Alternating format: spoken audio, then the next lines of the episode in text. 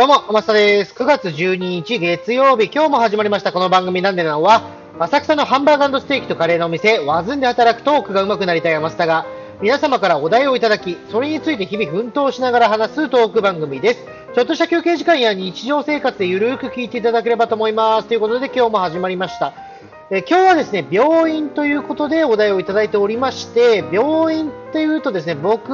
もトラウマになっていることがあるんですよ。ただ、これを言うとですね、皆さんもちょっといけなくなるかなっていうことがありまして、まあだから、なんだろうな、ここでちょっとそういうのが嫌だなっていう人は、もうパツッと今日は切ってもらって大丈夫です。えー、というのもですね、僕、えー、ちっちゃい頃からっていうんですかね、まあ、なんて言うんでしょう、注射が特に苦手なんですよ。苦手っていうか、もう先ほども言ったようにトラウマになってるんですけれども、これなんでかっていうと、それこそですね、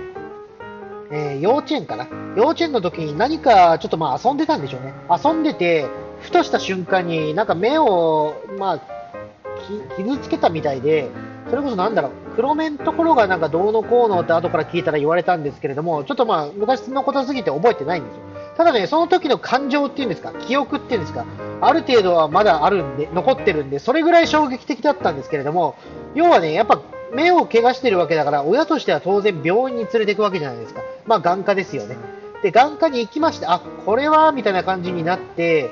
で、まあ、手術というほどのことではないんですけれども、多分治療するために、なんか目を、まあ、いじらないといけないと。まあ、そういう感じになったらしいんですよ。とはいえね、やっぱ目って、なんだろう、その、動いちゃダメじゃないですか。要は、繊細な器官だから、あの動いて変に傷つけても治療してて傷つけても余計悪くなっちゃいますし、なんだろう、え、ー、とまあ、子供だったんでね、当然その黙って座ってるってことができないわけですよ。えー、年の頃何歳 ?3 歳とか4歳とかだと思うんですけれども、でそれぐらいの僕当時の僕、まあ、当然はしゃいでるわけですよ。しかも目が怪我してて痛いわけだから多分泣きじゃくってたんでしょうね。で、まあ、当然ね、目をいじるわけで、目に麻酔、まあ、全身麻酔ではなかったんです。眠らされることはなかったんですけれども、要は、えっ、と、点、点滴っていうんです、点眼薬、目薬で、要は麻酔っぽくするやつあるじゃないですか。えーと、団体方は分かりますかねなんとなく分かっていただければいいんですけれども、要は目薬で麻酔の代わりになるような、そういうものがあって、それをまあ目に、まあ、入れましたと。入れましたまあ、目薬から刺しましたと。そしたらしばらくすると、まあ、当然ぼ、ぼやーっと、ぼやーっとね、多分瞳孔が開くんでしょうね。ぼやーっと周りが見え始めて、で、瞳孔が開くからどうなんだちょっと眩しかったかどうかはうろ覚えなんですけれども、まあ、とりあえずね、だんだんだんだん見えなくなってくるわけです。で、まあ、うわ、なんかなってんな、みたいな、子供ながらになんかどうなるんだろう、みたいな感じで思ってはいたんですけれども、そこでね、あの当然、なんだろう、手術台みたいな、そんな感じのところに、まあ、行きまして、まあ、当然治療するんで、まあ、何かしら看護婦さんとかお医者さんがいるわけですよ。でもね、そんな初めてですよ、そういうところに行くのが。初めての僕は、もう、え、何が起こるんだろう、これからみたいな感じで、まあ、普通にね、座って、まあ、上の方、上を見させられてっていうか、多分、なんか寝させられてたんだと思うんですけれども、当然ね、まあ、えっ、ー、と、寝そべっていて、で、目に多分閉じないようにでしょ。なんか、いわゆる器具をつけて、開きっぱなしっていうんですか、目を。開けっぱなしな状態にしてるんで、なんぼやっと、さっきも言いましたけれど、目薬によって、なんかぼやっとしてる視界の中でも、なんとなくはわかるんです。当然目が開いてるから。うん、で、そんな中ですね、その注射針っていうんですかね、なんか目目を麻酔するために、今度は本格的な麻酔ですよ、きっと。麻酔するために、なんか注射針みたいなものをこう、だんだんだんだんこう目に近づいてくるのがわかるわけ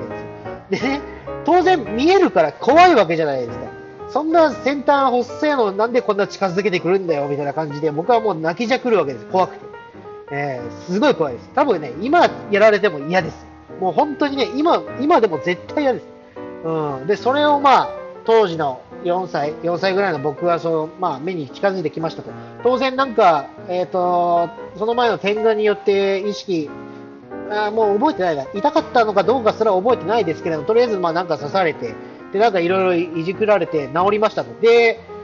えー、っと、その手術が、手術っていうほど大したものでもないのかもわかんないですけど、とりあえずそれが終わって、僕はもう眼帯をつけられて、これ外しちゃダメだよ、みたいな感じで言われてるんですけれども、当然そんな僕は怖かったから、触る勇気もないです。で、なんか固めだし、うん、固めでね、まあ、当然動きながらいたんです、しばらくいたんですけれども、もうその時のね、もう何が言いたいかっていうと、その時のね、恐怖ったるや、今でも忘れられないっていう話です。なんで、今でも注射をされるときは嫌です。うん、それぐらい嫌で、もう絶対してほしくないなって思いつつも、まあ、何かしらほら、注射を受ける機会ってあるじゃないですか。小学校とか中学校とか、まあ義務教育とかね、さすがにある、あったと思うんですけれども、何かしら注射する機会ってあるじゃないですか。当然ね、大人になってから健康診断とかがあるわけで、採血とかされたりするじゃないですか。コロナワクチンを打つとか、そういう注射も当然あるんで、まあ、される機会っていうのは多いんですけれども、未だにもうダメです。もう注射がこうなんだ、されるんだななんて思うと、急に力抜けますよ、腕とか。うわ、うわーみたいな。もう勘弁してくれよとか思いながら行くんで、まあ、できることならもう病院は行きたくないっていう、まあ、そういうトラウマについての話でした。あとね、まあ、これ言うとあれなんですけども、まあ、これはいいのか。なんだっけな。昔、その旅番組で猿岩石さん、まあ、今の有吉さんが当時、なんだ、結成、お笑いコンビだったの結成してて、世界をヒッチハイクで回るみたいな番組がありまして、で、なんだろう、どっかの国でた具合が悪くなったんでしょうね。風邪かなんかひいちゃって、で、病院に行って注射しなきゃだめだよみたいなことになって、